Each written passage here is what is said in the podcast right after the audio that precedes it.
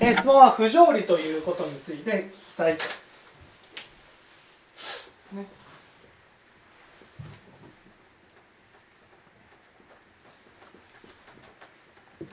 次はこれでよかった。はい、ねえーその罰を受けてね、えー岩をですね持ち上げて上まで運んで乗せたらガラガラガラと崩れてね落ちていく、ね。まあ、これこういうことを果てしなく繰り返していくというそういうう罰をう受けていると、ね、こういうふうにえーこれは不条理じゃないかと、ね、そういう話がありましたけどじゃあこれは何を教えられているのかと。こういうことですよね。ね。このね岩を上まで上げ上げてねで乗せたら崩れていくっていうことは何を例えているかというと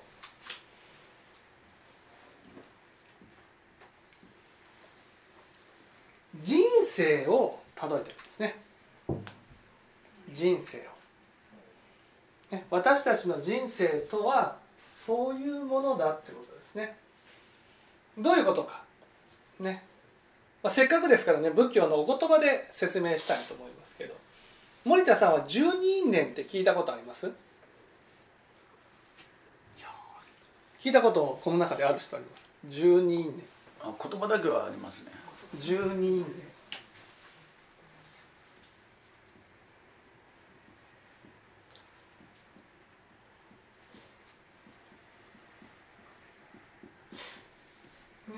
十二因縁これは十二因縁って一体何ですかと、まあ、これは説明していけば大体わかると思います。十二因縁っていうのは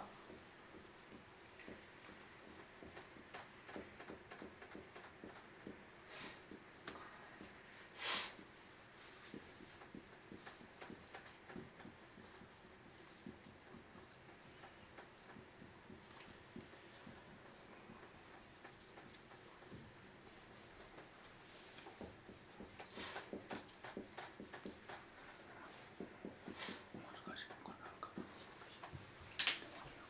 し食ですね。食が。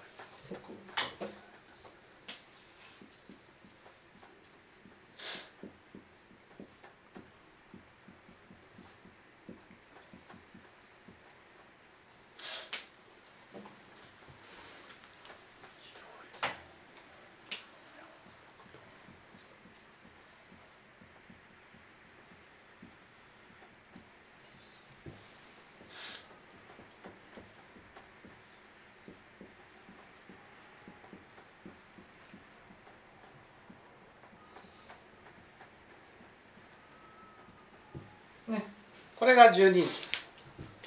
無名行式名式六所即十愛主う小老子と、ね。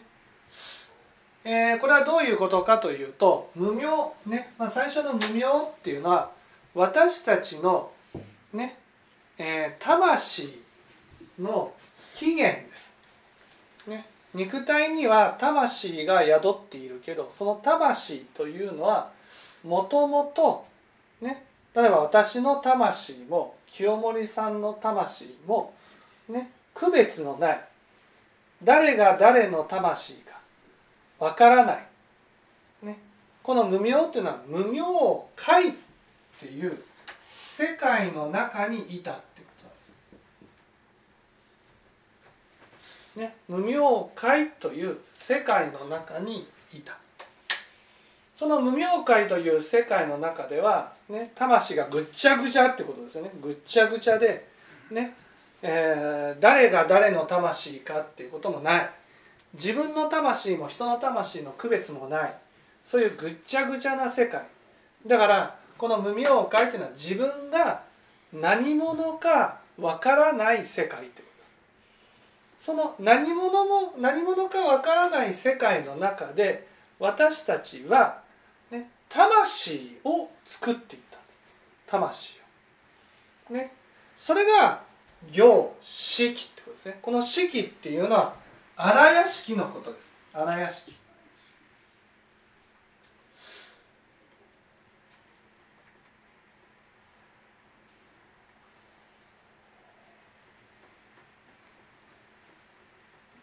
荒屋敷。荒屋敷って何ですか？荒屋敷っていうのは、ね、私というものを蓄える蔵っていうことです、ね、私たちは自分を知りたいと思って自分の心で思ったことを自分の中に収めていってるんです、ね、なぜ？って言ったらその自分というものをね自分が出したものが自分だからなんです、ね、そして自分の収めたものを自分の世界を通して見えるようにしてるんです。例えば責めるっていうことをすると責められるっていう結果を受けるっていうふうにね私たちは感じるけど本当は違うんです。本当は責めるっていうことをすると責めるっていう姿があなたの姿ですよっていうふうに教えてくれてるんです。だから世界を通して私が世界に対して起こしたものを世界からあなたはこういう姿をしていますよっていうことを教えてくれる。これが荒屋敷っていうものなんです。何のためにって言ったらそれは私たちは自分が何者かわからないっていう世界の中にいたので自分が知りたいんです。自分が。ね。だから私たちは自分を感じた時に幸せを感じるんです。自分が何者かわからないと感じた時に苦しみを感じ自分がこういう人間だっていうことを分かった時に幸せを感じるんです。だから自分を知りたいっていう魂を持っていて自分を知ることによってこの呪縛から抜け出すことができるわけです、ね、でも無明界にいたら自分がないから自分を感じることができない。そこで自分の魂を作った。これが荒屋敷なんです。ところが荒屋敷は作ったのはいいけど私たちには知恵がないのでね知恵がないのでこの荒屋敷によって生み出された有意識の世界が自分だと分からずにね名式を作るんです。名式っていうのは名前とね式っていうのはまあちょっと難しいけどこう形ってことなんです。形。イメージ。例えば「私」って言ったらね「私は上田」「上田」っていうのが名前ってことですね。で上田ってこういう人だっていうイメージ。そのイメージと名前によって自分を定義してるってことなんです。難しい。わかりました。その自分を定義している。この定義しているものが自分だっていうふうにこれはなかなか難しい話になりますけど私たちは本当は荒屋敷が自分なのに荒屋敷が自分だということが分からずに自分というものを作り出すわけ、ね、自分というものを作り出す、ね、そしてねその自分というものを感じたいと思ってさまざまなものに我をつけるんです。我をつける。ね。この自分っていうものが本当はわからないので自分というものを作り出すわけ、ね、自分というものを作り出す。これが名詞。この「が」ってことね「が」ね。それに対してね。6章6章っていうのは、ね、五感プラス意識。私たちはそれによって自分というものを本当は荒屋敷が自分なのに名式っていう自分を作り出すわけ。これは「が」ってことです「が」自分の難しいですかね。わかります？わかります。皆さんわかります？難しい。自分っていう「が」を作り出す自分というイメージを作り出すってことなんです、ね、自分というイメージを作るこれが自分だ例えば皆さんがこれが私だと思ってるものは間違いなく「が」なんです。がこれが私だっていうふうにイメージしている私なんです。そのイメージしている私をね本当に私かどうかっていうことを感じたいので五感プラス意識で世界に触れていくわけです世界に触れて例えば人が「あ上田さん」っていうふうに言うことによってあ上田って私だからここに私がいるっていうふうに感じるってことなんです。ね、だから上田っていうのは私じゃないじゃないですか私だ私の魂って上田っていうものじゃないじゃないですか。その生まれ変わってきたらまた別の名前がつくから。ね、根性は上田だけど来世はね下田かもしれない。中田かもしれない、ね、前田かもしれない。ね引田かもしれない。ね。全部「田」がつきますけど。その「田」がつくかどうか分かんないですけどね、そういうね別の名前になってしまうってことは上田っていうのは私の私じゃないわけですよ。私がイメージしている私なんです。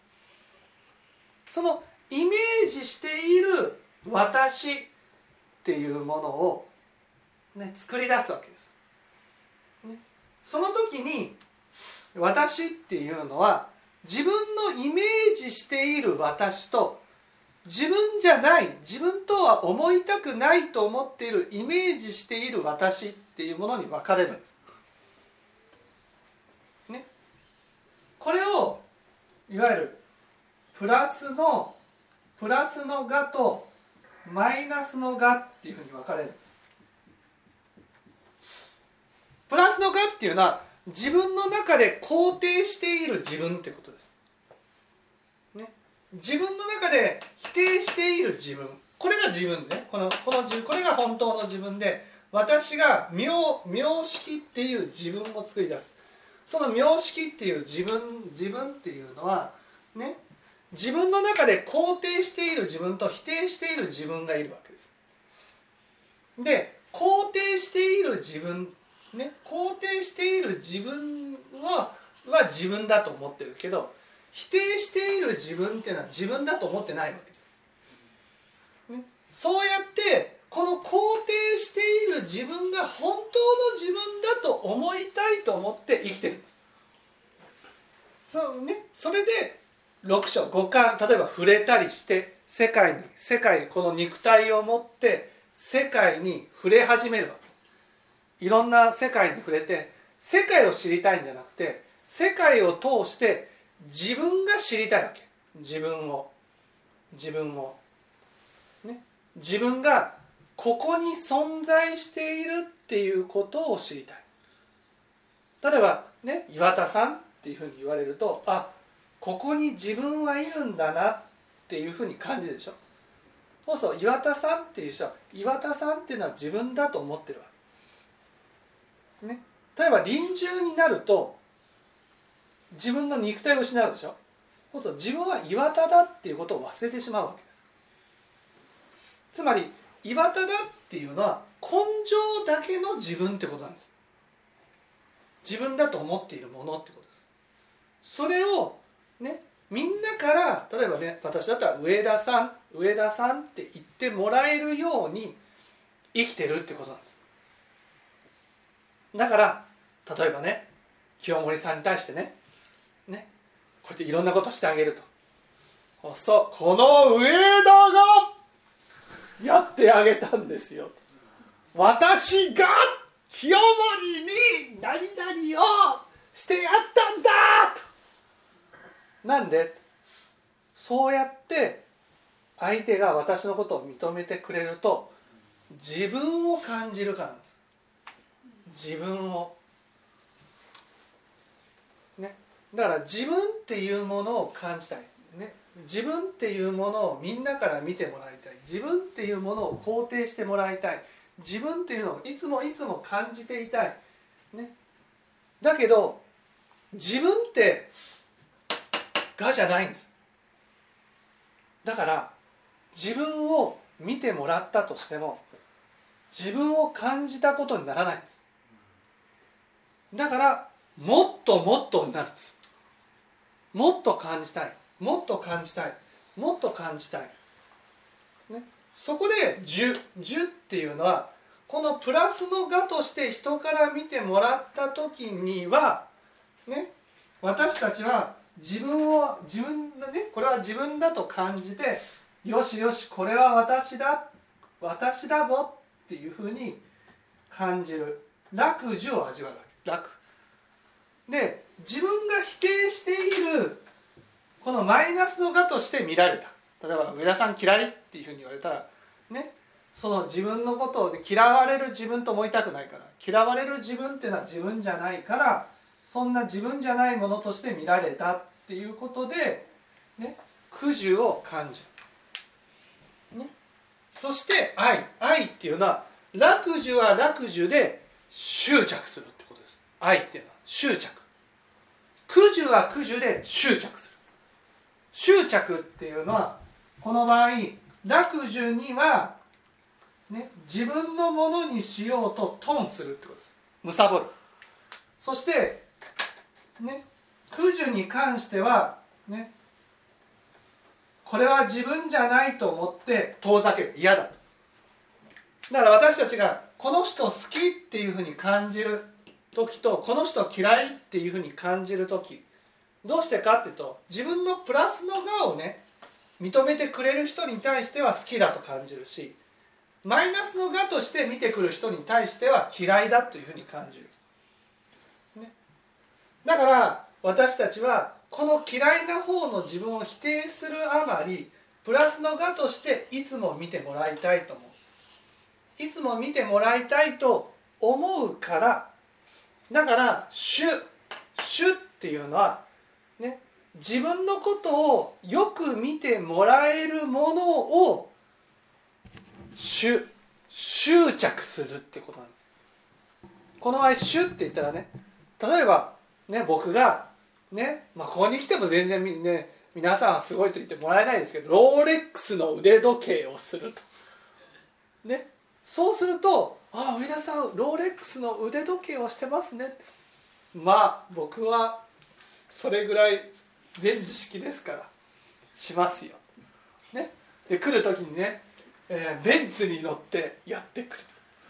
で上田さんすごい。ベンツに乗ってまあ皆さんはそう思わないかもしれないけど、まあ、一般的にベンツに乗っていたらうわあベンツなんだっていうふうに見てもらう。なんでそういうものを見てもらいたいか。それは自分のことを価値のある人間として見てもらいたいか。らね。そのプラスのがねプラスのがっていうのは価値のある人間として見てもらいたい。だから自分のことを価値のある人間と見てもらうためにいろいろなものをかき集めていくわけです。ね、だから自分っていうのは自分自身を、ね、価値のある人間として見てもらうために、ね、例えばこの世でブランドの、ね、ものを集めたり高級なものを集めたり、ね、社長になりたいと思ったり、ね、名誉を手に入れたり財産を手に入れたりする。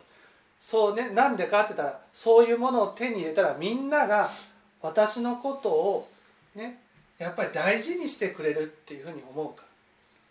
そうやっていろんなものを集めている姿がねそれがその岩をねこうやって一生懸命人生をかけて上へ上へと運んでいる姿ってことです。ね、それが「う」「う」っていうのはそういうものを手に入れている。ね。これが私ってことなんですそういうものに執着して手に入れていろんなものを手に入れたっていうのが私。う。そしてそれが私の章人生なんだってことなんですだけど岩を上まで乗せたら岩がコロコロコロコロと転がって下に落ちていくように老いと死によってそうやって手に入れたものを全部失っていくってこと。そうするとねまた私って私のこのね元はこれ荒屋敷なんだけどね無名なんですよ。自分が何者かわからないからまた我を作ってね我を作ってそして人生をかけて価値のあるものを集めて自分のことをよく見てもらおうとして一生懸命上へ上へと上がっていってそしてねかき集めたものがまた老いと死によって失われる。それをね人間っていうのはねその何章も何章も何章も何章も何章も繰り返してるんです。根性だけじゃない。はっきり言ってね世の中の人たちの人生っていうのはねこういう人生なんです。こういう自分の中で我を作り出して我が自分だとみんな思ってる。そして我をよく見てもらうために一生懸命かき集める。そしてかき集めたものを全部置いて死んでいく。またかき集める。かき集めてもねみんな置いて死んでいく。それを果てしなく繰り返していくんです。ね。それを不条理と言うんでしょうか？森田さん。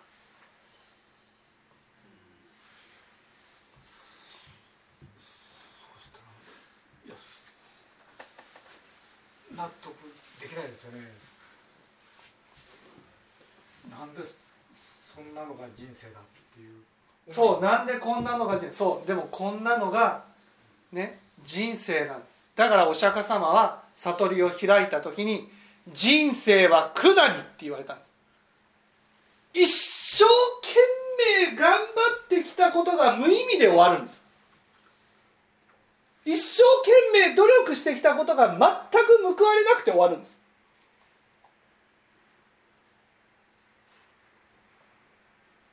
そして自分がかき集めてきたもの全部置いて死んでいかなければならないって思ってないんです。だってこの我が自分だと思ってるからこの我だけは死んでも持っていけると思ってるんですところが我さえも崩れてね結局自分は何者かわからない。真っ暗。無明だけが残るんです。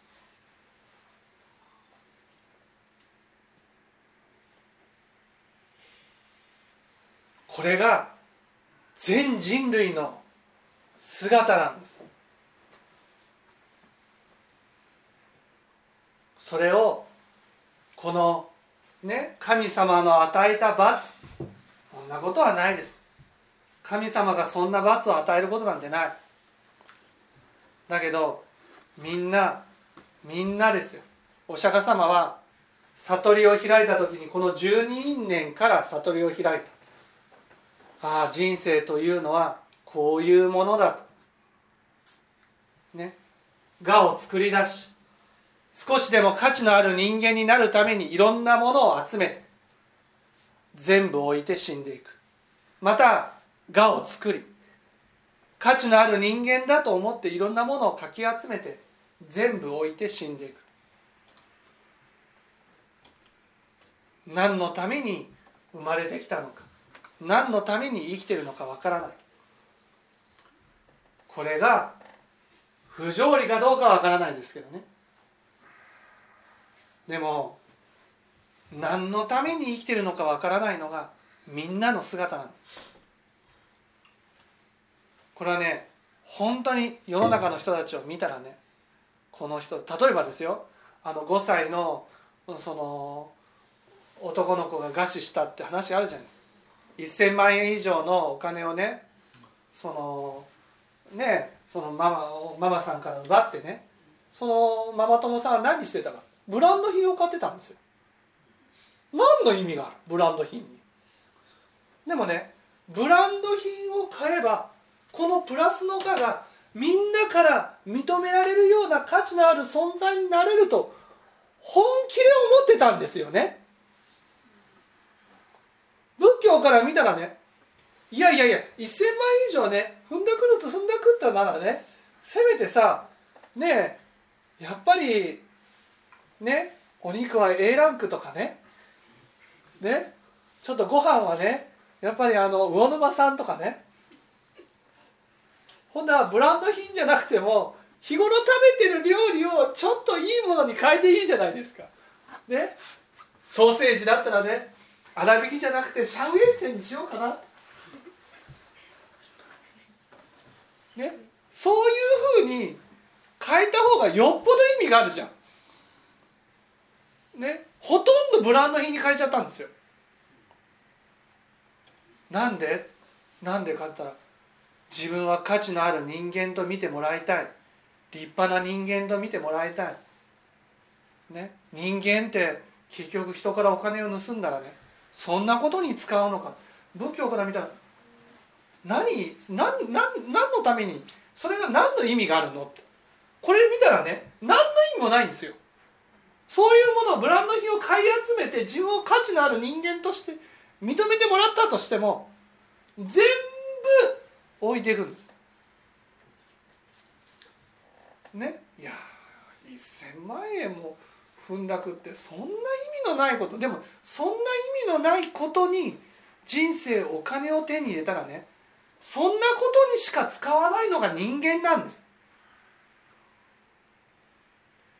ね自分をよく見てもらうために例えばある人がですよねね自分がこんなにしてあげたんだしてやったんだどうだ僕がこんなにやったんだぞっていうふうにね見てもらいたい。それ見てもらって何の意味があるんですか？見てもらってる自分ってプラスのがでしょ？あなたじゃないんです。あなたのことを何にも知らないそれがですよ悲しいことに仏教を聞いてる人がですよ。いや仏教の講師という人がそんなことやってるんです。ね。何にも知らない。それで仏教やってんの？って私は言いたい。そのねこのプラスの我を必死になって認めてもらってね。そして最後死んでいく時には全部置いていくと。そのなんか話ではいやこれを続けていくのが人生なんだっていうふうに思ってねまた続けていくって話があるけどいや僕はそんなふうには思いません。ね、こんなことをずっと知らずに続けていくことは不条理ですよ不条理。ね、だからお釈迦様は説いたこのねこの無明を破ることが無明を破ることがこれが人生の目的なんですよ。ここで言ったなら四季。この四季に気づくことがね。これが私たちの人生の目的なんだ。そのためにはプラスの側を認めてもらいたいマイナスの側は認めてほしくないと。こんな考え方にとらわれていたらできない。ここを抜け出さなければならない。ね。